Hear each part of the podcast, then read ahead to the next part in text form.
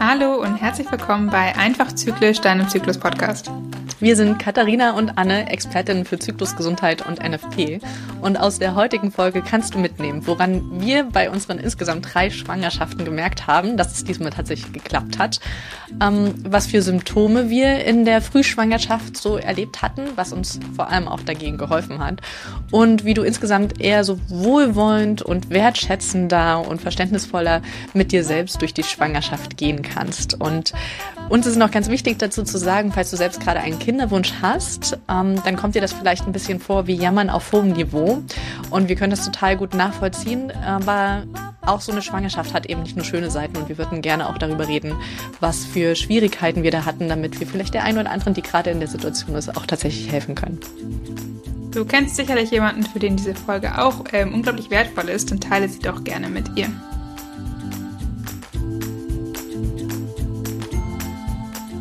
Liebe Katharina, woran hast du denn gemerkt, dass du schwanger bist? Hast du vor dem positiven Schwangerschaftstest schon Anzeichen gemerkt oder braucht es wirklich den Test?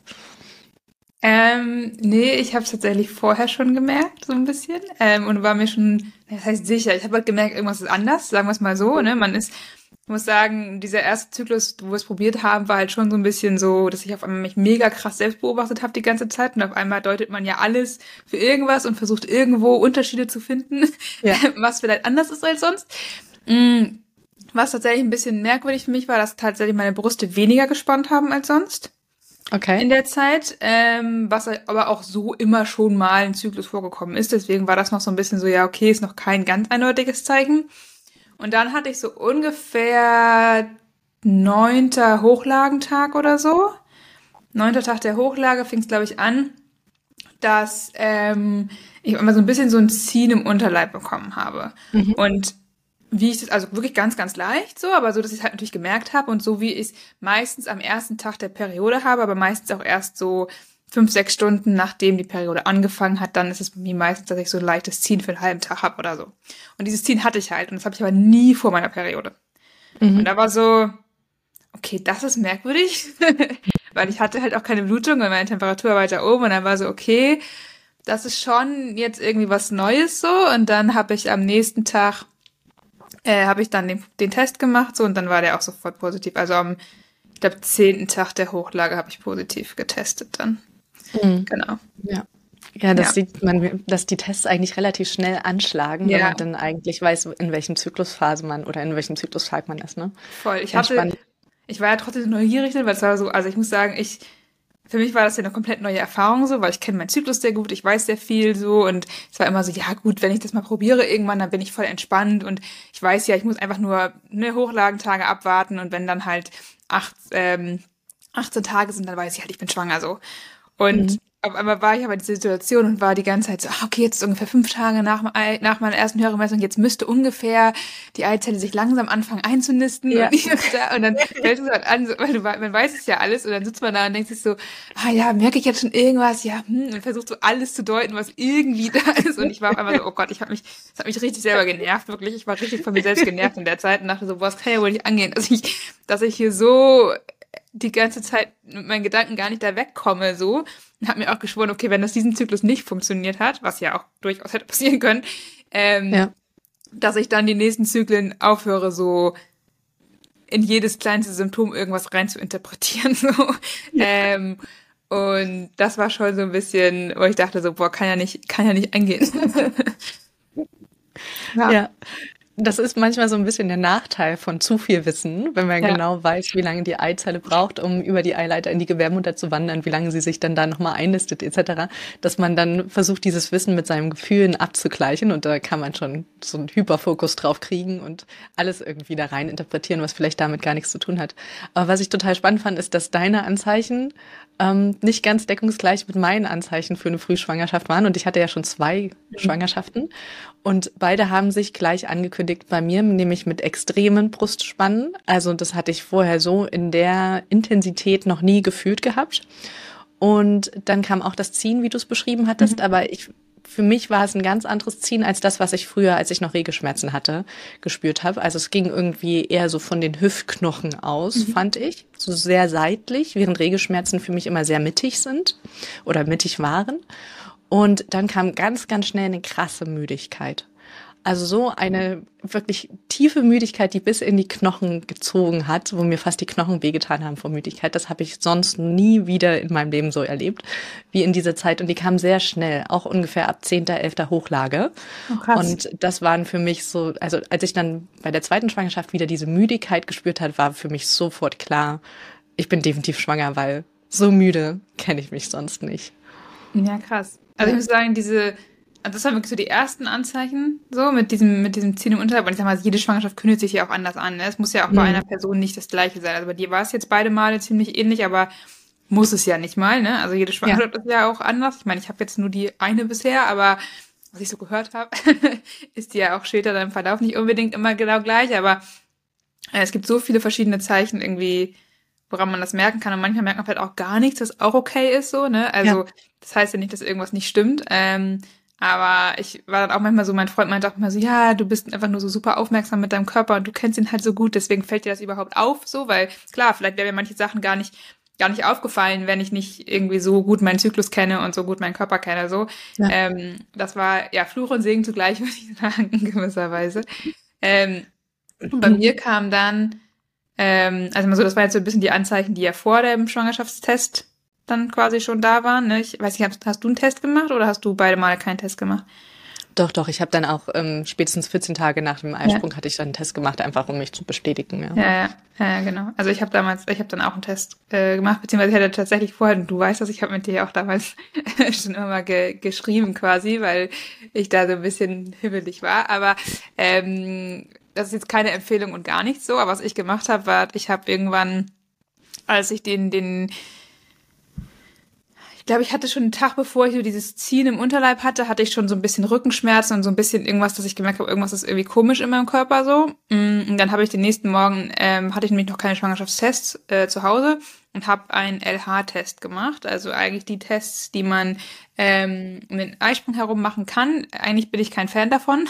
Äh, weil, also auch gerade nicht mit dem Eisprung irgendwie die Eisprungzeit einzugrenzen, weil man kann es als zusätzlichen Parameter nehmen, wenn es bei einem funktioniert, sag ich mal. Mhm. Aber bei vielen Frauen funktionieren LH-Tests halt auch nicht so richtig gut. Ähm, deswegen ist das jetzt keine, keine Empfehlung eigentlich, aber ich hatte die halt tatsächlich noch da, weil ich die mal eine Zeit lang ausprobiert habe und zusätzlich genutzt habe, noch lange vorm Kinderwunsch, ehrlich gesagt.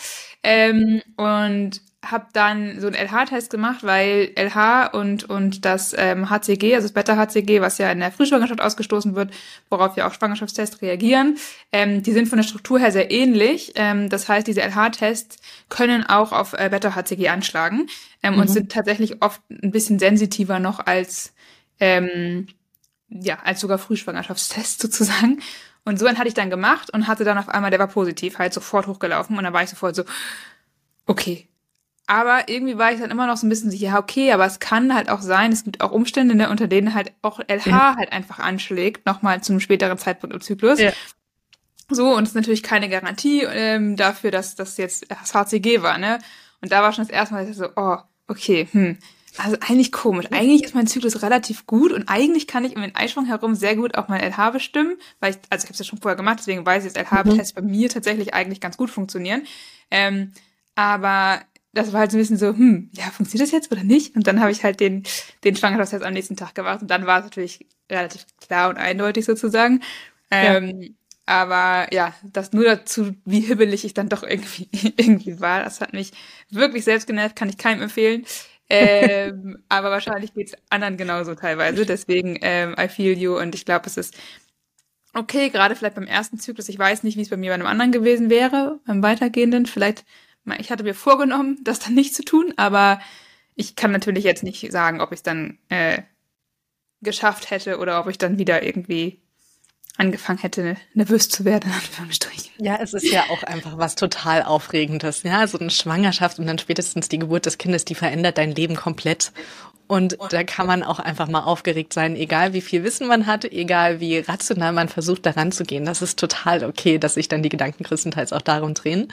Und ähm, ich fand es im Nachhinein, denke ich mir, hätte ich mal noch ein bisschen mehr das genossen und ähm, dann noch mehr hingespürt, weil ich habe auch so die ganze Zeit, nein, ich bin ganz rational und ich weiß genau, was passiert in meinem Körper und ich weiß, ich muss jetzt noch 24 Stunden warten, bis der Schwangerschaftstest auch wirklich sinnvoll ist zu machen und vorher muss ich den gar nicht machen, ich mache mich hier nur heiß und so. Und ähm, das ist halt eine Sache, die passiert nicht so oft im Leben. Man wird nicht so oft im Leben schwanger, ja. Die meisten sogar nur einmal, vielleicht zwei, dreimal, aber häufiger definitiv nicht. Und das, ich finde, das darf man dann auch echt feiern und sich auch gönnen in dieser Zeit, mehr Gefühl und mehr Gedanken dazu zu schenken, ja. Voll, also stimme ich dir zu und das finde ich interessant, dass du das so sagst. Ähm, aber auf der anderen Seite, ich muss sagen, ich weiß nicht, ob ich im Nachhinein gesagt habe, ich habe es genossen. Es war schon auch irgendwie anstrengend für mich so und ja. ich war schon auch ein bisschen genervt, weil man halt schon so den Fokus darauf hat und ja eigentlich weiß, so gut, vielleicht auch wegen des Wissens wieder so, hey, die Chance ist halt nur 20 Prozent so ungefähr und 80 Prozent ist die Wahrscheinlichkeit halt, dass es nicht funktioniert hat. Ja. Ähm, und äh, ja, aber deswegen, ich finde, also auf jeden Fall, ich glaube, da gibt es auch kein richtig oder falsch. Man muss halt aufpassen, dass man natürlich das in einem Rahmen für sich macht, egal ob man jetzt viel da kontrolliert oder ob man halt gar nichts kontrolliert oder gar nichts darauf achtet, wo man halt merkt, dass es einem mental damit halt noch auch gut geht, so, ne? Man nicht da irgendwie, ähm, ja, zu sehr, äh, gerade auch wenn man es vielleicht öfter schon versucht hat, ich sag mal so, wenn man es einen Zyklus mal hat, dann glaube ich, ist das, oder auch zwei, dann ist das natürlich noch gut aushaltbar oder drei, aber wenn man dann natürlich mhm. das irgendwie halbes Jahr oder ein Jahr oder wie auch immer noch länger sogar ähm, hat, dann muss man natürlich schon auch aufpassen ähm, und gucken, ob man da vielleicht anders mit sich umgeht oder ob man andere Strategien für sich entwickelt, ähm, damit es einem halt nicht dann mental auf einmal äh, nicht mehr so gut geht. Ja, definitiv, genau. Ja, also diese Aufregung kann ja in beide Richtungen gehen. Ich kann mhm. mich damit irgendwie fertig machen und total verunsichern oder ich kann es irgendwie auch genießen und diesen Kitzel und diese Unsicherheit vielleicht auch irgendwie schön finden. Ja, voll, voll, auf jeden ja. Fall. Ja, genau. Das war ja so ein bisschen die Anzeichen, sag ich mal, vor dem Schwangerschaftstest beziehungsweise mit Schwangerschaftstest. Ähm, die Frühschwangerschaft bezeichnet man ja eigentlich, sag ich mal, so die ersten zwölf Wochen der Schwangerschaft. Jetzt muss man aber sagen, ich weiß nicht, wie es dir ging, aber als ich mich das erste Mal damit auseinandergesetzt habe, wie Schwangerschaftswochen eigentlich gezählt werden, ähm, da war ich so ein bisschen so, äh, okay, das ist irgendwie komisch, ähm, aber basiert natürlich wieder darauf, wie auch quasi ähm, ja sonst der Zyklus oft gesehen wird, dass halt natürlich irgendwie die Menstruation immer als Start des Zyklus gesehen wird, was ja auch richtig ist, ähm, aber dass quasi ja die Schwangerschaft schon mit dem letzten Tag der Menstruation beginnt, was ja eigentlich nicht, also rein biologisch gesehen nicht der Fall ist, sondern ja. die beginnt ja erst mit, mit Eisprung, sag ich mal, oder zumindestens da verschmelzen dann ja Ei, ähm, Eizelle und Spermium, bis dann die eigentliche Einnistung stattfindet und das eigentliche Schwangerschaftshormon produziert wird, ist ja nochmal irgendwie, ja gut eine Woche später eigentlich. Ähm, ja. Deswegen testet man tatsächlich dann auch positiv quasi schon in der vierten Schwangerschaftswoche. Ähm, was auch irgendwie, wo ich auch jetzt nicht so wissen, so, okay, hm, naja, gut. genau, aber die ersten zwölf Schwangerschaftswochen sind quasi also die, die äh, Frühschwangerschaft und die ersten zwei Wochen davon ist man aber auf jeden Fall in der Regel noch nicht schwanger. Ja. Ähm, vielleicht auch die ersten drei nicht. Das hängt natürlich voll davon ab, wann der Eisprung stattfindet. Genau. Ähm, genau. Ja, und das ist auch der Grund, warum ich ähm, tatsächlich zwischendrin meine, meine in einer der zweiten Schwangerschaft meine Frauenärztin gewechselt habe, weil sie mir immer sagen wollte, dass mein Kind nicht weit genug sei. Und ich ihr immer gesagt habe, ja, mein Eisprung war in diesem Zyklus aber auch zwei Wochen später als sonst. Also mein Kind ist quasi zwei Wochen hinterher und das hat sie nicht verstanden. Und das finde ich sehr, sehr traurig, ja. dass dadurch ähm, ja auch viele Geburten meiner Meinung nach zu früh eingeleitet werden und den Müttern oder den Schwangeren wirklich auch Angst gemacht wird, die Kinder seien nicht reif genug etc. Aber es wird ja einfach nur geguckt, wann war quasi der Tag der letzten Periode und es wird nicht geguckt, wann ist das Kind tatsächlich gezeugt worden. Und da können eben einige Wochen dazwischen liegen und das macht einen Unterschied, ob ein Kind eine Woche zu früh geholt wird oder nicht. Ne? Also ob der Junge ja. da noch ausreifen kann. Und ähm, da kann ich nur appellieren an alle Frauen, die das hören, lernt euren Körper selber kennen und NFP ist gerade was das angeht ein super Tool, sich wohler in der Schwangerschaft zu fühlen und auch konsequent und selbstbestimmt zu sagen, nein, ich möchte keine Einleitung zum Beispiel, weil ich weiß einfach, mein Kind ist noch nicht so weit. Genau, wenn man weiß, dass, also ich meine, es ist ja vollkommen die rechnen ja immer mit Eisprung an Tag 14, sag ich mal so. Ja. Und ähm, wenn man das nicht hat, was sehr häufig der Fall ist und was auch in Ordnung ist, sag ich mal, klar, wenn man jetzt einen Eisprung zwischen 12 und 16 hat, dann ist es auch noch ja. halbwegs okay, dann kommt ja diese Standardrechnung, sag ich mal, ganz gut hin. Mhm. Ähm, aber es kann ja auch gut sein, dass der Eisprung erst an Tag 2021 ist noch. Das ist voll genau. ein gesunder Zyklus, so. Ähm, und dann hat man schon eine Woche dazwischen auf einmal. Ja. Ähm, was dann eben, wie du schon sagst, im Zweifelsfall halt auch einen Unterschied macht. Ne? Gerade weil Kinder ja auch, wenn sie geholt werden, manchmal auch, ähm, gerade auch bei Zwillingen oder wenn geplanter Kaiserschnitt oder so, dann wird ja eh oft gesagt, ich hole sie schon zwei Wochen vor ET. Und wenn es dann quasi noch eine Woche, dann sind es schon drei Wochen vor ET.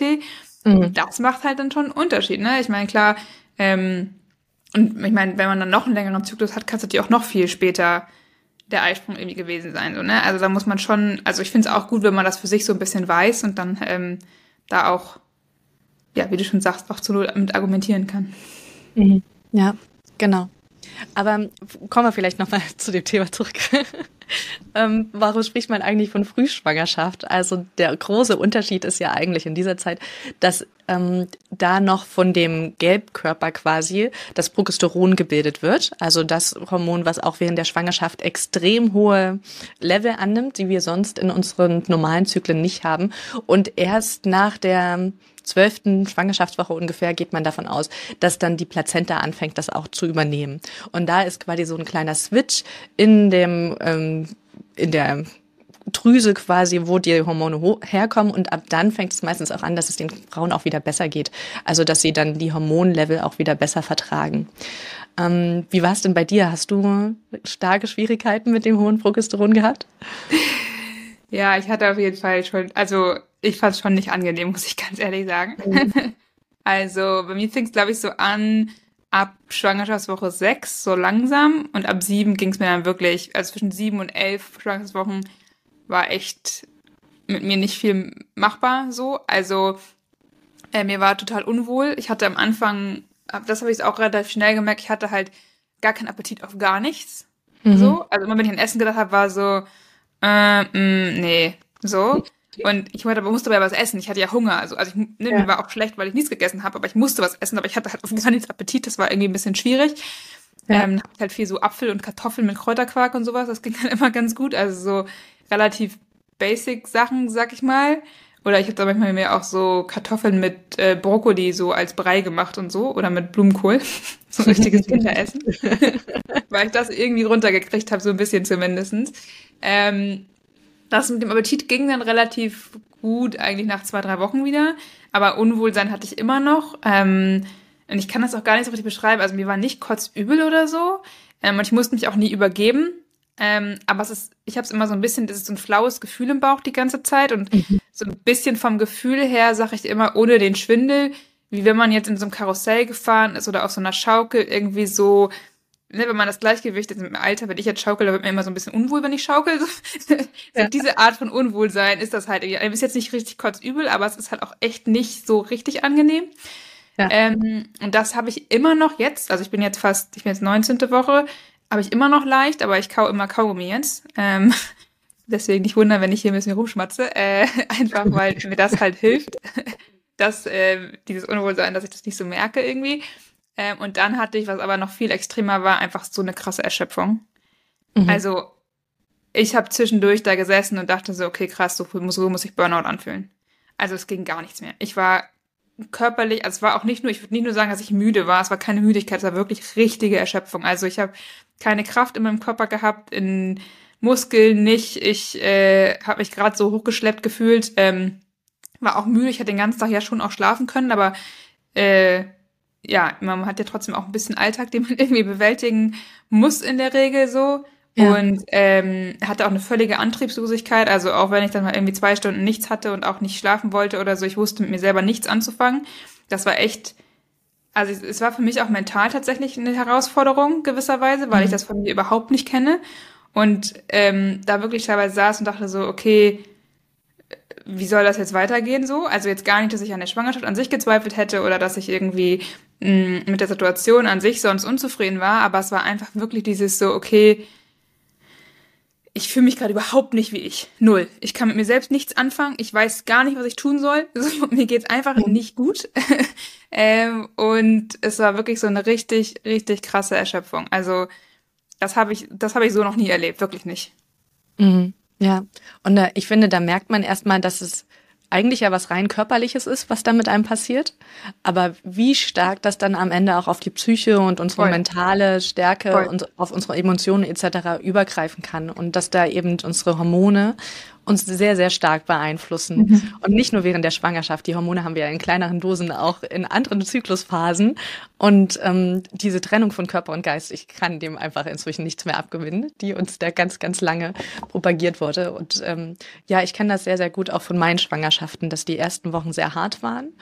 Und Schwangerschaft Nummer eins hatte ich Glück und bin da sehr schnell drüber hinweggekommen. Da konnte ich einfach sehr aktiv sein und ich habe gemerkt, Bewegung, frische Luft Entschuldigung, ähm, an der Sonne sein vor allem mhm. und viele kleine Mahlzeiten. Das hatte mir total geholfen und damit konnte ich dann diese Übelkeit und dieses flaue Gefühl auch ganz gut ähm, händeln und bin vor allem auch nicht in sowas Tiefes versackt, ne? So diese Schwermut, was du gerade besprochen hattest.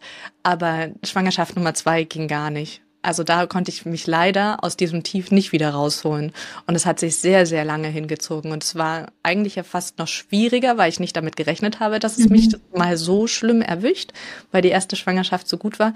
Und ich hatte ja ein kleines Kind noch nebenbei, was mhm. ich trotzdem handeln musste. Ne? Also Schwangerschaft Nummer eins ist immer die leichteste, finde ich, allein weil man ganz viel Zeit für sich hat. Ja, und ähm, so kann man nie wieder seine Schwangerschaft feiern und sich so gut um sich selbst kümmern. Von daher ja, machst ja. das schon richtig. Das muss ich aber auch sagen. Ich saß da teilweise gerade in diesen fünf Wochen, wo es mir halt echt nicht gut ging. Also dann muss ich sagen, ab Woche elf ging es langsam bergauf. So. Und das war aber so schrittweise. Es war jetzt nicht auf einmal schlagartig, dass irgendwie alles weg, alle Symptome weg waren ja. oder so, aber es ja.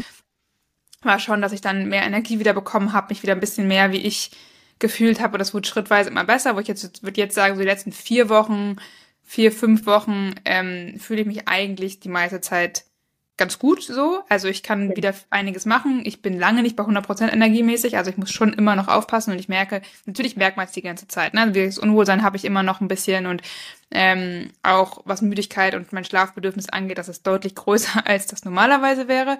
Ähm, aber es ist auf jeden Fall so, dass ich sage, okay, ich kann meinen Alltag soweit ganz gut machen und schaffe auch Dinge, die ich machen möchte. So, das ist jetzt so für mich auf jeden Fall, das ist in Ordnung. Aber die ersten Wochen saß ich da auch teilweise und für mich war es vor allem mental, also ich saß dann in der siebten Woche, war wirklich völlig, völlig fertig gefühlt körperlich. Und dann sitzt du da und weißt so, ja, okay, alle sagen, so bis zur zwölften Woche geht's wahrscheinlich schon. Und vielleicht wird's sogar noch schlimmer, weil ich wusste ja nicht, ob ich mich nochmal übergeben muss oder nicht. Weißt du, mir war unwohl und ich sage, wenn, wenn du ein bisschen Ahnung hast, so, ne, habe ich ja, sag ich mal, dann wusste ich auch, okay, der Höhepunkt von dem ganzen HC Beta HCG ist erst so in Woche neun oder zehn. Äh, und danach fängt es erst an, wieder abzusinken. Das heißt, ich saß halt die ganze Zeit und dachte so, was soll das denn noch werden? So, wenn das jetzt noch schlimmer wird und wenn das jetzt, du musst wahrscheinlich noch fünf Wochen oder sechs Wochen aushalten, so. Und das war wirklich, glaube ich, was mental für mich auch so schwierig war. Mhm. Ähm, und ich wusste ja auch nicht, wird's dann besser oder bleibt vielleicht auch die ganze Schwangerschaft so, ne? Weil ich war noch nie schwanger. Und dann hörst du ja auch immer von einigen, dass sie halt dass es bis Woche 16, 20 irgendwie so geht oder die ganze Schwangerschaft über sie halt sich übergeben müssen oder so, ist ja auch jetzt nicht selten. So, ja. und dann sitzt du da halt schon und denkst dir so, pff, ja, gut, neun Monate können auf einmal extrem lange sein. so von der Vorstellung her. Und das war schon, fand ich schon irgendwie schwierig. Und ich saß da wirklich auch und dachte, okay, ich habe es dann trotzdem auch versucht, immer weil ich eigentlich ein sehr positiver Mensch bin und ich war jetzt auch da jetzt nicht, nicht komplett negativ, aber ich saß da schon und dachte so, ja gut, ich habe jetzt keine sonstigen Sorgen, mir geht's finanziell gut, ich habe eine gute Partnerschaft, ich habe ein gutes Umfeld, ich habe einen sicheren Job, ich ähm, habe nichts, worum ich mich sonst kümmern muss oder wo ich was mir sonst Sorgen machen muss. Ich, ich habe mich dafür entschieden, ich, ich will das Kind oder wir wollen das Kind, so das war ja geplant. Und ähm, dann saß ich dann dachte, ja gut, dann ist es natürlich für mich auch leichter, jetzt das auszuhalten, weil ich mental natürlich mhm. das alles nichts Sonstiges habe sozusagen, sondern nur das als Symptom sozusagen und das ja auch will und weiß, wofür ich es mache. So. Ja. Und wenn ich mir dann überlegt habe, so ja, okay, jetzt gibt es halt Frauen, ähm, bei denen ist das vielleicht ungeplant passiert und die sind in einer Situation, wo sie halt viele von den Dingen, die ich, gerade aufgezählt habe, halt nicht haben und die richtig krasse ja. Sorgen haben, wo ich mir echt denke, so, oh, wo ich echt da saß und dachte so, Alter, ne, oder wie ja. auch sagst, ein kleines Kind haben dann oder so, weißt du, wo du dich auch noch drum kümmern musst und dann also das war wirklich, ich dachte so, okay, das will ich mir gerade nicht vorstellen müssen. So, ähm, weil das ist echt eine Extremsituation, in der man da ist und man kann super Glück haben und gar nichts merken. Ne? Gibt's auch. Also ich kenne auch Leute, die schwanger waren und haben gesagt, ich habe von Anfang an bis Ende eigentlich gar nichts gemerkt, war mal ein bisschen müde und bin mal eine Stunde früher ins Bett so ungefähr und das war's. Mhm. Ähm, aber das ist ja auch nicht die Regel so. Ja. Die meisten merken ja schon für in gewisser Weise irgendwas und wenn dann da sitzt und denkst, okay, du hast es vielleicht nicht geplant und hast noch irgendwelche anderen Sorgen und so. Also wirklich alle Frauen, die das jetzt hören, denen es irgendwie so ging oder gerade geht, ihr habt meinen allergrößten Respekt und ich ja. hoffe, dass ihr irgendwie einen Weg für euch findet, da mit umzugehen und da rauszukommen und euch Kraft zu sammeln so. Ähm, und auch da vielleicht an der Stelle, auch wenn ich jetzt ne, schwanger bin, sage ich mal, ich habe auch, wenn solche Situationen sind und ich das jetzt selbst durchlebt habe, auch ein Verständnis, noch mehr Verständnis dafür, sag ich mal, gewisserweise, warum manche Frauen sich dann gegen ein Kind entscheiden. Ich mhm. persönlich hätte, glaube ich, nie abtreiben können, in keiner Situation. Aber ähm, ich finde es legitim, dass Frauen die Entscheidung darüber haben können. Ja. Gerade ehrlicherweise wirklich jetzt, wo ich selber mal das durchgemacht habe, habe ich noch mehr das Gefühl, ich denke so, okay, da kannst du Frauen nicht zu zwingen. So. Nein, also wirklich nicht. Also ja. so, ja. so, nein, das musst du schon für dich irgendwie dann entweder auch wenn es ungeplant war, dann doch dann halt akzeptieren und dann halt dich da durchpushen. Das ist natürlich auch okay. Aber jemanden dazu zu zwingen, der absolut das nicht möchte, finde ich absolut nicht vertretbar, muss ich ganz ehrlich sagen. Mhm. Also das fand ich, fand ich aber auch überraschend, dass mich das durch die Schwangerschaft so, mich auch mit dem Thema nochmal anders beschäftigt habe. Ich weiß nicht, hast du da auch Gedanken dazu gehabt? Ja, oder? bin ich eins zu eins auf deiner Seite und ich finde, das zeigt ja auch, man kann viele Sachen nicht nachvollziehen, solange man nicht selber drin war. Mhm. Ne? Also wenn man es selbst noch nie erlebt hat, gerade wenn man so unterschiedlichste Stimmen von allen hört. Und ich gestehe, früher war ich ja auch so eine Frau, beiß eher die Zähne zusammen und hör auf zu jammern. Und so bin ich mit mir selber umgegangen und so habe ich ehrlich gesagt aber auch oft meine Mitmenschen behandelt. Und wenn ich dann gehört habe, die eine kann die Schwangerschaft super easy wegstecken und die andere ähm, hat Schwierigkeiten damit, dann war mein Vorurteil vor zehn Jahren noch, naja, die jammert einfach nur rum, die muss einfach mal die Zähne zusammenbeißen. Mhm. Und jetzt habe ich viel an mir gearbeitet, um mit mir selbst nicht mehr so streng zu sein und bin auch mit anderen Menschen nicht mehr so streng, meistens. Und ähm, es hat mir aber auch total geholfen, selber mal in der Situation zu sein, um überhaupt nachzuvollziehen, wie es sich anfühlen kann. Vor allem, dass ich zwei völlig unterschiedliche Schwangerschaften hatte. Von einer, die wirklich sehr, sehr leicht war, wo ich sehr viel noch machen konnte. Ähm, also ich bin noch auf Punkkonzerte gegangen, zwei Wochen vorm Endtermin. Und ich bin noch 40 Kilometer Fahrrad gefahren. Da ist meine beste Freundin schon abgestorben und die war nicht schwanger. Und ich habe es noch mit, weiß nicht, total leicht hingekriegt. Und die zweite Schwangerschaft war aber eben das absolute Gegenteil. Und das hat ähm, mich, glaube ich, noch mal ein bisschen ernüchtert zu sehen, wie unterschiedlich das alles sein kann und dass auch ein und derselbe Mensch das ganz unterschiedlich erleben kann. Und dadurch habe ich auch ganz viel Respekt nochmal vor allen Frauen gekriegt, die darunter leiden. Ja. Und ich glaube, dass Menschen, die noch nie schwanger waren, Menschen, die niemals schwanger werden können, weil sie vielleicht auch nicht das richtige Geschlecht dafür haben, die sollten sich da einfach nicht einmischen und nicht mitdiskutieren. Und ähm, ja, von daher, jeder, jede sollte das komplett für sich selbst entscheiden und sich da nicht reinreden lassen.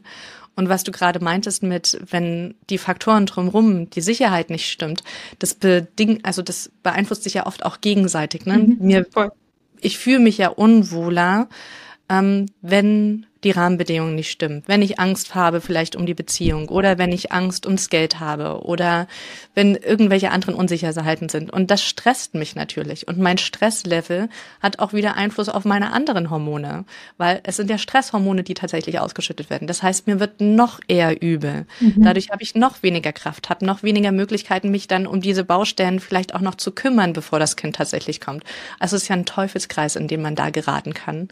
Und da ist ähm, mein Appell tatsächlich, was ich in der ersten Schwangerschaft richtig und in der zweiten falsch gemacht habe, ähm, sich dann, wenn man merkt, es geht in die falsche Richtung, auch einfach zu sagen, ich darf mich hier auch krank schreiben lassen oder ich darf mich rausziehen. Ähm, Schwangerschaft ist definitiv keine Krankheit, aber es kann einfach den Körper so sehr erschöpfen, dass man für andere Sachen keine Kraft mehr hat und dass man da absolute Prioritäten setzen muss. Und das ist für die eigene Gesundheit, aber auch für die Gesundheit des Kindes, das mentale, die mentale Gesundheit vor allem und die mentale Stärke, die man später ja auch braucht, wenn das Kind dann auf der Welt ist, ähm, deutlich besser da Prioritäten zu setzen und zu sagen, Arbeit, ich darf mich schrank schreiben lassen, ich darf mich rausziehen, ich darf mir ein Beschäftigungsverbot geben lassen, damit ich noch die Kraft habe, alles andere jetzt vielleicht möglichst ähm, zu sortieren oder so hinzukriegen, dass ich es gut überstehe und dann auch mit dem Kind gut leben kann.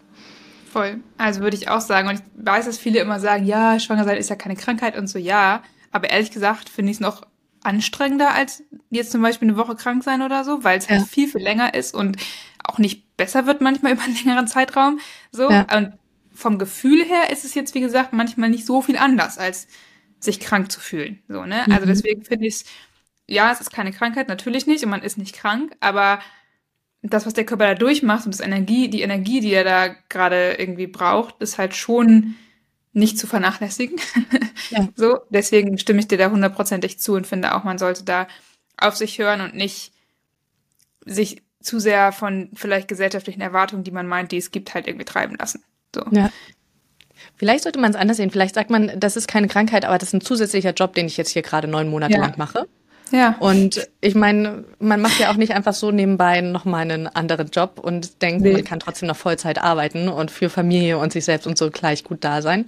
Und einfach zu sehen, okay, ich habe hier gerade einen extra Job in meinem Körper und dann ist es automatisch logisch, dass ich irgendwo anders Abstriche machen muss. Und dann darf ich auch überlegen, wo ist es gerade am sinnvollsten, die Abstriche zu machen. Es sollte nicht bei meiner eigenen Gesundheit sein. Nee, voll. Und das finde ich ja auch so krass, weil ich glaube, wir haben irgendwann in einer anderen Podcast-Folge schon mal darüber gesprochen und diese, diese ersten Wochen, die, die ja gerade für viele Frauen eben die besonders anstrengende sind. Ich meine, wie gesagt, es gibt ja. auch welche, die haben gar nichts und das ist super cool für die. Also freue ich mich voll. würde ich mir auch, würde ich glaube ich jede wünschen. Ähm, aber es ist nun mal nicht die Norm und ähm, ich habe zum Beispiel, oder wir haben es jetzt generell so gehandhabt, dass wir sehr früh sehr vielen Leuten immer wieder gesagt haben, dass wir halt schwanger sind. Also ich habe nicht diese, was man ja sonst immer sagt, in ne, der zwölf Wochen erzähle ich nichts, ähm, weil für mich war halt klar, gut, ich bin ein sehr offener Mensch generell so und ähm, für mich war halt klar, ich ich habe weniger Stress, wenn ich offen kommuniziere, was los ist mhm. und wenn ich offen kommunizieren kann, dass ich gerade nicht so leistungsfähig bin, wie ich das vielleicht normalerweise bin, wenn ich nicht schwanger bin. Also ich habe auch auf der Arbeit mit meinem Chef zum Beispiel ich glaube, in der siebten Woche schon gesagt, dass ich schwanger bin.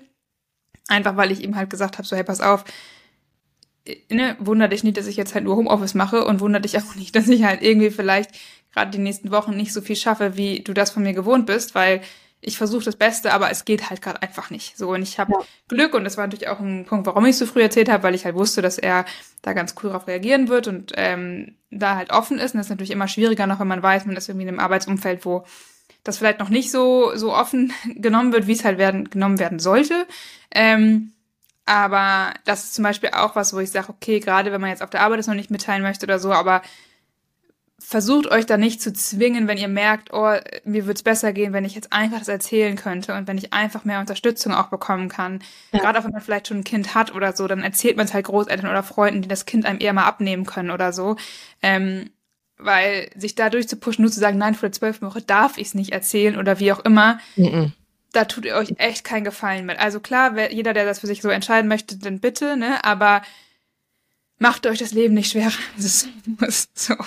Also holt euch da Unterstützung, holt euch Hilfe und ähm, klar kann es immer vorbei sein, aber es kann auch nach der zwölften Woche noch vorbei sein, so und ähm, ja, also es ist ja nicht, dass mit der zwölften Woche auf einmal ein Schalter umgelegt wird und dann auf einmal auf jeden Fall zu 100 Prozent das Kind gesund geboren wird und lebend geboren wird. So, das ist leider ja nicht so und deswegen, ähm, ja, finde ich, macht, sollte man sich da nicht mehr Stress machen, als man vielleicht in der Tat sowieso schon hat, ähm, indem man das, das sogar. Ich finde, ja. das ist eher noch ein Argument, es noch eher zu erzählen, weil was ist denn, wenn ich es innerhalb der ersten zwölf Wochen verliere, todtraurig bin und niemanden wirklich erzählen kann, warum ich so traurig bin und warum ich jetzt vielleicht auch wieder eigentlich mehr Unterstützung und Hilfe und Verständnis bräuchte. Ähm, aber ich kann es nicht erzählen, weil ich habe ja vorher noch nicht mal erzählt, dass ich schwanger war. Ja. Also das ist ja auch eigentlich für mich der Super-GAU, wenn ich mir das so vorstelle. Ähm, rein hypothetisch, ich war zum Glück noch nie in dieser Situation, dass ich erst verstecken muss, dass ich schwanger bin, weil ich darf es angeblich noch niemandem erzählen. Und dann bin ich total traurig über den Verlust und ich krieg wieder keine Hilfe. Das ist ja doppelt im Stich gelassen werden. Und oh Gott, kommen gleich die Tränen. ja, also ich weiß, also ich sehe es genauso wie du. Ich meine, man muss natürlich nicht allen erzählen. Ich meine, wir waren jetzt sehr, sehr offen, haben wirklich auch, ne, sobald ich irgendwie auch manchmal, weil ich war ja auch teilweise mit Freundinnen verabredet oder so, oder wäre irgendwo eingeladen und habe halt einfach gemerkt, ich hatte auch zum Beispiel eine Reise geplant mit, mit denen, mit denen ich meinen Master gemacht habe, dass wir uns irgendwo in, in Leipzig nochmal treffen und so ein Wochenende. Und ich hatte da war ich schon schwanger, da habe ich das noch gebucht, aber da war ich so, keine Ahnung, hatte ich gerade den positiven Test, glaube ich, oder so. Und war so, ja, mir geht's ja gut und so, kann ich ja machen. und dann halt drei Wochen später sah es halt ganz anders aus. Und habe ich auch erst überlegt, okay, sag ich jetzt, mir geht's nicht gut, so überlege ich mir jetzt irgendeine Ausrede. Mhm. Aber ich bin halt ein sehr offen, authentischer Mensch. Ich kann und will auch nicht gern lügen so und denke mir so, ja, okay, ganz ehrlich, ich bin halt gerade schwanger und deswegen geht's halt nicht und ich fühle mich halt einfach gerade nicht danach so und ja. ähm, habe da natürlich auch sofort totales Verständnis bekommen und klar, ich muss auch sagen, die ersten Wochen hatte ich, das war auch was, was mich überrascht hat in der Frühschwangerschaft. So, ich habe davor eigentlich nie gedacht, dass ich irgendwie also für mich war eigentlich nie irgendwie zur Debatte, dass man, dass ich eine Fehlgeburt haben könnte. Ich weiß nicht warum, aber irgendwie war ich immer so, nö, mein, also meine Mutter hatte nie eine und irgendwie in meiner Familie ist das nicht, hat man das irgendwie nicht so in Anführungsstrichen, keine Ahnung. so. Also wir reden da ja schon in der Familie offen drüber zum Glück über solche Sachen und mh, mm, deswegen war für mich immer so, nö, meine Mama ist immer gut schwanger geworden und das hat immer gehalten, so dann, ne, und natürlich weiß ich rational, dass das kein Argument ist. Ja. Aber eigentlich war ich deswegen immer vorher so, ja, nee, das, damit, das wird schon nicht so. Aber in der Schwangerschaft selber, die ersten Wochen, war es dann auf einmal ganz anders. Mhm. So, dass man auf einmal doch da sitzt und sich so denkt, so, ah, mm. Und ich hatte ja auch noch, kann ich auch gleich nochmal erzählen, relativ oft Schmierblutung tatsächlich in der Frühschwangerschaft. Ja. Und das hat das halt nochmal so ein bisschen befeuert, diese ja, klar, total. Sorge dann auf einmal, ähm, ja. dass das vielleicht doch irgendwie, äh, ja, was nicht stimmt oder irgendwie das nicht gehalten werden kann oder wie auch immer. Und ich dann halt eine Fehlgeburt bekomme ähm, oder habe. So. Ähm, deswegen aber auch trotzdem habe ich es tatsächlich offen erzählt, weil ich dachte, ja, ich würde danach auch offen drüber reden. Ich meine, ich rede sehr viel über sowieso Themen offen, ne, wir beide. Deswegen ist es für mich halt so, ja gut, natürlich würde ich auch über eine Fehlgeburt reden, weil das für mich ein Thema ist, was besprochen werden muss. Und wenn ich es selbst erlebt hätte, dann wäre das locker was, was ich teilen würde mit meinen, also, ne? Ähm, da muss natürlich jeder selber wissen, aber ich glaube, man muss sich da echt nicht man sollte seinen engsten Kern ruhig schon mit involvieren. Ja. Ähm, genau. Um sich da vielleicht auch Stress abzunehmen. Genau. Ist nichts, wovor man sich verstecken sollte. Nein. Okay. Finde ich auch nicht. Jetzt ähm, sind wir wieder ganz schön abgeschweift. Ja. Oder abgeschwiffen. Ähm, zu den Frühanzeichen. Vielleicht reden wir auch noch mal über Zwischenblutungen und mhm. mir sind tatsächlich jetzt auch noch, während wir darüber geredet haben, ein, zwei Sachen eingefallen. Du hast ja jetzt schon angesprochen. Magst du mir erzählen, was für Erfahrungen du dann noch gemacht hast? Ja, gerne. Ich überlege gerade, wann das angefangen hat. Ich glaube, ich hatte, es muss so Mitte sechste Woche auch gewesen sein, dass ich mal festgestellt habe, dass mein Zervixschleim ähm, so ein bisschen rosa-beige verfärbt war. Mhm. Das waren so die ersten Mal, wo ich dachte so, hm, das sieht irgendwie komisch aus. Kenne ich sonst so nicht. Man beobachtet seinen Zellstein. Mir war dann schon klar, okay, da scheint ein bisschen Blut beigemengt zu sein. Und ähm, ich wusste, dass es sowas wie Einlistungsblutung natürlich gibt, aber für mich war das immer was, was eher zeitnah mit der eigentlichen Einlistung stattfindet. Also halt so, ja, fünfter oder fünf bis zehn, zwölf Tage vielleicht ähm, der Hochlage sozusagen, also fünfter bis zwölfter Tag der Hochlage. Und ich war ja schon deutlich drüber hinaus, so, ne? Ich war ja schon, ähm, wie gesagt, sechste Woche und war schon längst über die 18 Tage hinaus, sag ich mal. Und ähm, das war so ein bisschen komisch, dann wurde der auch so ein bisschen bräunlich, dann war ich schon so ein bisschen verunsichert, dachte aber auch so, ja gut, ne, ich bin wieder ganz positiv, war in Ordnung. Und dann fing es aber irgendwann an, dass ich wirklich Schmierblutung bekommen habe, richtig. Ähm, und dann bin ich natürlich auch zur Frauenärztin gegangen, weil bis zu dem Zeitpunkt hatte ich noch kein, also war ich noch nicht bei der Frauenärztin, weil gut, viel früher sieht man ja eh noch nichts, also es macht auch keinen Sinn, da jetzt viel früher hinzugehen. Und ähm, dann war im Ultraschall alles in Ordnung und sie meinte, nee, das ist halt ein Hämatom. Also durch die Einlistung quasi in der Gebärmutter hat sich bei mir quasi ein, wie eine Art Bluterguss in der Gebärmutter gebildet und ähm, der ist dann halt abgeblutet. Also es war, hatte nichts mit dem Kind zu tun, hatte auch nichts mit irgendwie der Gebärmutterschleimhaut an sich zu tun oder mit dem Gelbkörper, der nicht stark genug war, weil das war immer so meine Sorge natürlich. Ne? Als äh, Zyklusexpertin weiß ich ja, okay, Gelbkörper ist halt wichtig und wenn der halt nicht mhm genug Progesteron bildet, kann es zu Schmierblutung kommen und dann kann halt auch eine Schwangerschaft abgehen. So, das war halt so meine größte Sorge, ehrlich gesagt. Ähm, aber hormonell gesehen und auch so, ne, Gelbkörper sah alles super aus, war halt dieses Hämatom. Das hat mich dann ein bisschen beruhigt. Aber ich hatte dann wirklich, glaube ich, zehn, elf Tage Schmierblutung oder so. Ähm, und zwar trotzdem, obwohl ich wusste, dass es jetzt das Hämatom ist, was abblutet, so war es trotzdem ein ungutes Gefühl. Ja. So. Und dann hatte ich, glaube ich, fast eine Woche keine Blutung. Und dann fing es immer wieder an. Und dann war ich natürlich so, hm, ja, toll. So, wieder zur Frauenärztin hin. Also ich war die ersten Wochen, ja, alle zwei Wochen, glaube ich, bei der Frauenärztin, weil ich irgendwelche Blutungen hatte so. Und es war so ein bisschen so cool.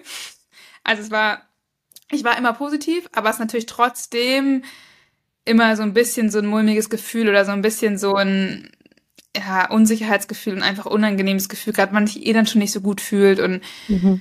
ach, ja, es war irgendwie nicht so cool, ehrlich gesagt, aber ich habe dadurch gelernt, dann irgendwann, irgendwann war ich bei Schmierblutungen dann tatsächlich, wenn sie sobald die bräunlich waren, habe ich mir gar keine Sorgen mehr gemacht, sondern war einfach so, ja, okay, ist das jetzt so? So, ich, ja, weil es kann ja dann auch später sein, dass ähm, einfach der Muttermund blutet, weil er besser durchblutet ist, sobald man da irgendwie gegenkommt oder auch manchmal bei Bewegungen oder bei Belastung oder so, wenn man jetzt irgendwie länger spazieren war oder so, kann es auch passieren tatsächlich, dass man in der Frühschwangerschaft mal eine leichte Blutung hat. Man sollte natürlich immer das ähm, abklären lassen, so, wenn man es gerade noch nicht hatte sozusagen, aber das war für mich so ähm, auch neu, sag ich mal gewisserweise, weil ich glaube, verbunden habe ich schon immer mit Blutungen, so ja, das geht dann eine Fehlgeburt oder so. Und mhm. dass es so viele Gründe gibt eigentlich, warum man eine Blutung in der Frühschwangerschaft haben kann, auch eine leichte Schmierblutung oder so, mh, mm, ohne dass eigentlich mit dem Kind irgendwas ist oder mit der Schwangerschaft irgendwas nicht stimmt, sondern dass es einfach auch Anpassungsprozesse sind oder halt Blutergüsse oder so. Ähm, das war für mich neu und das war dann irgendwann für mich dann entspannter, weil ich dann wusste, okay, diese Schmierblutungen sind harmlos für die Schwangerschaft so. Sie haben mich trotzdem immer ein bisschen beunruhigt. Das ist, glaube ich, normal. Aber ja. es war dann irgendwann so, okay, ich, ich, ich kann es akzeptieren. Ich hatte dann noch eine Situation, wo ich tatsächlich dann auch richtig geblutet habe. Das war nach einer gynäkologischen Untersuchung. Ähm, und das war dann nochmal, da sind wir dann auch in Notaufnahme gefahren, ähm, weil ich richtig eine starke, richtige Blutung hatte.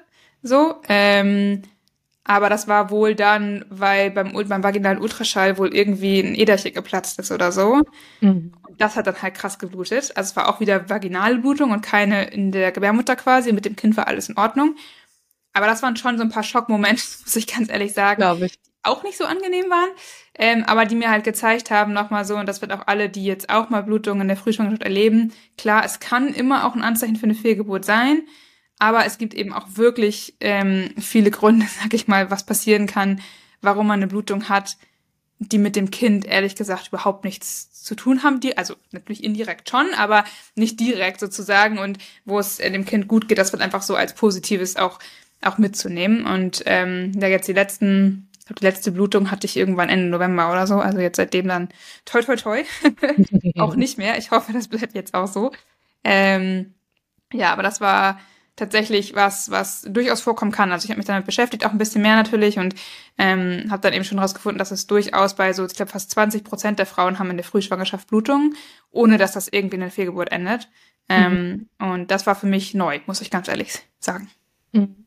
Ja, also ich hatte in der ersten Schwangerschaft auch mehrmals Blutungserlebnisse. Und bei der ersten bin ich dann auch zur Frauenärztin und sie meinte, der Muttermund ist einfach so viel intensiver durchblutet als normalerweise und das quasi, wie du schon gesagt hast, bei mir war es Fahrradfahren, ja. also eine Bewegung, die ich sonst super oft mache, aber die hat eben in dem Moment dazu geführt, dass da ähm, den Äderchen geplatzt ist. Und ab dann war ich ehrlich gesagt beruhigt und immer mal wieder, wenn es passiert ist, dann dachte ich mir, okay, ich war jetzt wirklich sehr aktiv. Ähm, hätte ich vielleicht sollte ich auch mal ein bisschen ruhiger treten. Vielleicht war das jetzt auch ein Zeichen, mhm. ein Wink mit einem Soundsfall von meinem Körper. Aber ähm, mir hat das tatsächlich nie so viel Angst gemacht. Also ich hatte da echt ein großes Vertrauen in meinem Körper. Ich kann aber total gut nachvollziehen, wenn es eine Frau gibt, die dann einfach jedes Mal zur Ärztin oder zum Arzt geht. Weil wir wissen, also nur weil wir das erste Mal das abgecheckt haben und uns eine Begründung geliefert wurde, mit der wir leben konnten, heißt ja nicht, dass das nächste Mal dieselbe Ursache ist. Und es kann ja wieder was ja. anderes sein. Ja. Von daher kann ich das total gut nachvollziehen. Einfach lieber einmal zu oft zur Gynäkologin zu gehen, ähm, das abklären zu lassen und das Gewissen wieder beruhigt zu haben, weil nichts ist schlimmer als diese Unwissenheit und die Angst. Weil Voll. was die für Stress mit uns machen kann und für eine Unruhe und das äußert sich ja dann am Ende auch wieder körperlich, ne? Weil die Stresshormone mhm.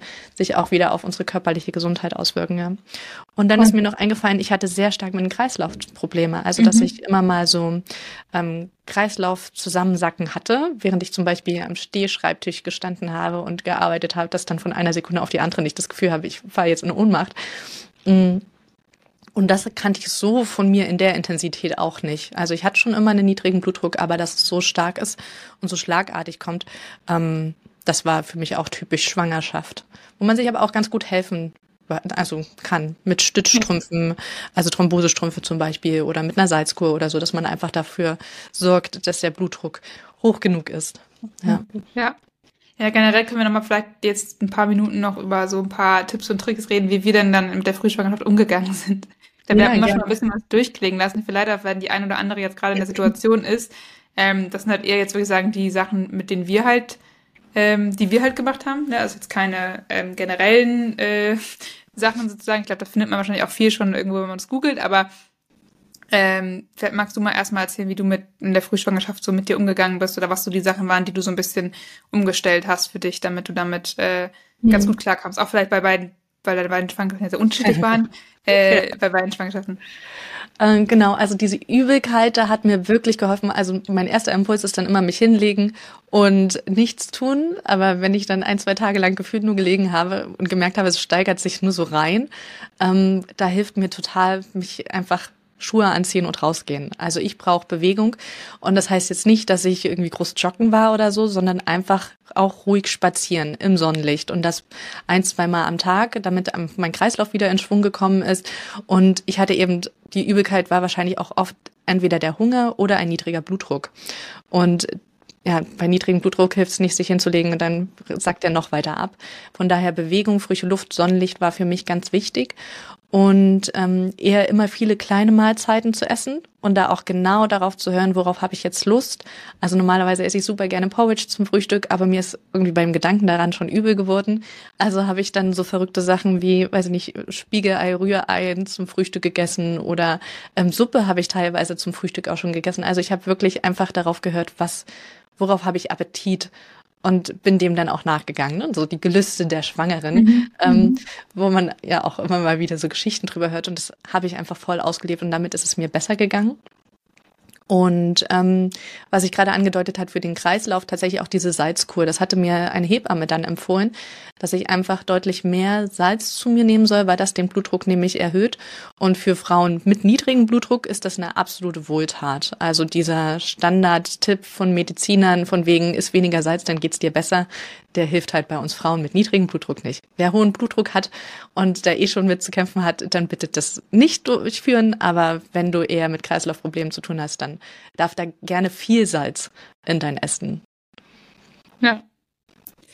Ja, ich denke, bei mir war es relativ ähnlich, manche Sachen, würde ich sagen, so. Ähm, also dieses Unwohlsein, ich, hatte gar keinen Appetit am Anfang, das heißt, ich habe auch sehr kleine Portionen gegessen und ständig den Tag über. Mhm. Ähm, also gar nicht insgesamt viel, aber ich habe halt dann morgens ein kleines bisschen von meinem, von meinem Porridge habe ich schon gegessen. Also ich hatte, ich hatte gar keinen Appetit auf gar nichts. Und ich hatte, ich hätte gar nichts essen können, so ungefähr.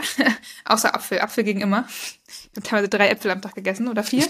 Das hat, das hat geholfen. Ähm, aber ich konnte mich ja nicht von, von Äpfeln ernähren, das ist jetzt auch nicht so gesund. Ähm, und macht auch nicht so auf Dauer satt. Und dann habe ich halt häufig so, dass ich irgendwie gefrühstückt habe, so um halb neun. Dann habe ich um zehn schon wieder eine Scheibe Brot mit irgendwie Frischkäse gegessen und bisschen Salz und Kräutern obendrauf. Dann hatte ich teilweise, ich habe halt gar nicht mehr auf die Uhr geschaut, irgendwie was Essenzeiten angeht, so was man ja sonst immer mal macht, ne? sondern ich habe wirklich mir auch teilweise in Meetings dann ehrlich gesagt einfach Kamera aus und habe dann was gegessen und habe halt manchmal einfach gesagt, es tut mir leid, ich ich muss jetzt was essen, so. also es ging halt manchmal einfach nicht anders. Ähm, und wie gesagt, dann habe ich halt Apfel immer mal zwischendurch gegessen und dann eben echt immer kleinere Portionen den Tag über verteilt halt die ganze Zeit so alle paar Stunden. bei mir war es vor allem, dass ich vormittags bis zum Mittagessen so um eins, zwei, bis da habe ich vor allem ständig essen müssen. Dann hatte ich, glaube ich, das erste Mal oft, dass ich so eine Pause hatte, wo ich mal bisschen länger ähm, als vielleicht eine Stunde, anderthalb Stunden ohne Essen klarkam. Ähm, weil ich auch gemerkt habe, wenn mir unwohl wurde, hat mir Essen schon auch geholfen. Also Hunger hat immer nur dafür geführt, dass es mir noch schlechter ging. Ja. Aber zu viel Essen halt auch. Deswegen war halt immer so, die Balance dazwischen zu finden, war schon nicht so einfach. Ähm, und deswegen habe ich auch viel Homeoffice gemacht, weil ich dann halt ständig mir irgendwie was zu essen greifen konnte, wann immer ich halt das Bedürfnis hatte, jetzt wieder was essen zu müssen, damit es mir besser geht so. Ähm, ich habe schon auch versucht, viel zu trinken. Das ist auch wichtig. Was bei mir aber tatsächlich nicht so einfach war, weil ich habe normalerweise kann ich sehr gut viel trinken und ich trinke auch gut viel, so, auch wenn ich jetzt nicht schwanger bin. Ähm, aber ich hatte so ein bisschen Probleme, weil normalerweise trinke ich stilles Wasser einfach aus der Leitung, so den ganzen Tag. Aber das ging auf einmal nicht mehr so gut, davon musste ich irgendwie ein bisschen würgen, oft. Ich habe es nicht mehr so runterbekommen. Dann habe ich viel versucht, halt Tees zu trinken, auch weil ich ein bisschen Geschmack halt haben wollte und habe halt ganz viel so Räubusch-Tee getrunken. Das ging dann halt besser. Ähm, den hatte ich jetzt irgendwann aber satt. Deswegen mittlerweile trinke ich Sprudelwasser. Frag mich nicht, das ist mein einziges komisches Schwangerschaftsding. Ich kann kein Leitungswasser mehr trinken. Ich muss würgen. Aber Sprudelwasser geht. Okay? Bei mir ist es genau Frag andersrum nicht, gewesen. Kohlensäure ging gar nicht mehr. nicht warum. aber ich trinke jetzt nur noch Sprudelwasser erstmal. Ähm, ja, das war ein bisschen komisch so, aber da findet man halt auch seinen Weg dann irgendwie durch, ne? Weil ich habe immer okay, ich muss irgendwie versuchen, was zu trinken, weil es halt wichtig ist und mir Trinken auch geholfen hat bei der Übelkeit so habe ich manchmal auch einfach dann, ich habe eine Zeit lang mit Leit warmes Leitungswasser getrunken, weil das besser ging als kaltes. oder habe mir das jetzt Zitrone reingepresst oder so, dass ich ein bisschen Geschmack drin hatte oder so. Also da muss man für sich, glaube ich, so ein bisschen erfinderisch werden, ähm, wie man genug auch äh, zu trinken, möglichst halt irgendwie ungesüßtes Wasser oder Tees oder so halt trinken kann, ähm, die halt helfen. Und ähm, ja, ich habe halt super viel versucht, Pausen zu machen. Ne? Also ich habe mir halt so abends hatte ich halt fast gar nichts mehr vorgenommen und habe halt viele Termine auch einfach abgesagt, die ich eigentlich mal hatte, ähm, ja. weil ich das halt auch einfach nicht geschafft hätte. Ähm, ich muss sagen, das Thema Bewegung, was du gesagt hast, habe ich auch, ähm, hat mir auch geholfen. Äh, also es gab ein paar Tage, wo ich wirklich so fertig war, dass ich mich vielleicht auch mal nicht rausgetraut habe. Aber die meisten Tage habe ich mich schon gezwungen, mindestens einmal 15, 20 Minuten um Block zu gehen oder so, weil diese frische Luft tatsächlich mir auch geholfen hat eigentlich. Und auch was Kreislauf angeht, ich habe auch normalerweise einen sehr niedrigen Blutdruck, war es schon so, dass mir Bewegung und einfach mal rausgehen, spazieren, dass das schon was war, was, was ähm, auf jeden Fall positiv gewirkt hat. Ähm, aber ich habe auch die ersten Wochen ständig Mittagsschlaf gemacht. Also ohne ging nicht. So. Und ich bin abends, teilweise war ich um 18.30 Uhr so müde, dass ich ins Bett hätte gehen können. Es war wirklich krass. Ich weiß noch, wir waren im Urlaub auch und dann haben wir mit Essen fertig, irgendwann um, weil wir hatten ne, spät gefrühstückt, halt nur ein bisschen was mittags gesnackt und dann halt abends relativ früh gegessen haben. Wir gleich um 19 Uhr mit Essen durch. Und ich hätte ins Bett gehen können. Ich war so fertig. Und ich habe dann einfach gesagt, ich kann nicht um 19 Uhr schon ins Bett gehen. Du musst jetzt irgendwas mit mir machen, dass ich abgelenkt bin. Da haben wir noch irgendwie eine Runde Kniffel gespielt oder so, weil ich nicht irgendwie um 19 Uhr schon mich ins Bett legen wollte. Ähm, und was ich morgens auch gemacht habe, ich habe morgens die ersten Wochen, sobald ich wach geworden bin, immer eine Banane reingeschoben. Das hat mir auch geholfen mhm. dass ich morgens direkt was gegessen habe. Und Kaugummi kauen, das hast du schon angedeutet. Das habe ich jetzt, genau, das habe ich aber tatsächlich erst, also während mir so übel war und das so mit dem Unwohlsein so relativ doll war, konnte ich das nicht so gut. Da war mir von dem Kaugummi, weil das ja relativ, also irgendwann der Geschmack so leicht verliert, dann fand ich das super eklig und dann war, war mir auch wieder schlecht. Hm, aber jetzt so, seit die Unwohl, das Unwohlsein, sag ich mal, weniger ist eigentlich und nur noch so unterschwellig, genau, kaue ich halt den ganzen Tag Kaugummis, wenn ich nicht gerade was esse. Ähm, und das hilft mir gerade voll. Super. Schön.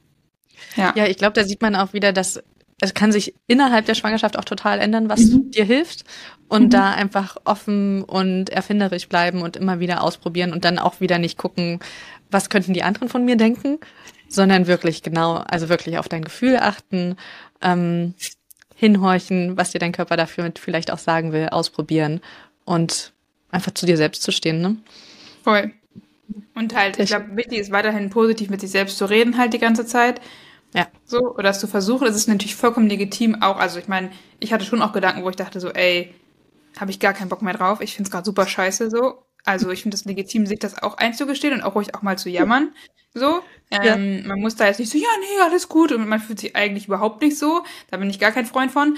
Ähm, aber ich glaube, es ist trotzdem wichtig, dass man im Kopf mental auch wenn man natürlich das, ne, sich eingesteht, dass es halt gerade nicht geil ist, dass man versucht, positiv zu bleiben und ähm, sich selbst auch gut zuzureden und zu sagen, hey, das ist jetzt mal so und ähm, es ist halt einfach jetzt anstrengend und es ist okay, wenn ich jetzt nicht das leiste, was ich normalerweise leiste. Und es ist okay, wenn ich jetzt irgendwie gerade anders drauf bin, andere Vorlieben habe, was trinken, essen, schlafen, weiß der Geier was angeht, so oder auch Sport oder so, hätte ich gar nicht dran denken können in den Wochen. Ich mache mhm. gerne Sport, aber keine Chance. So hatte ich einfach absolut gar keine Energie mehr für.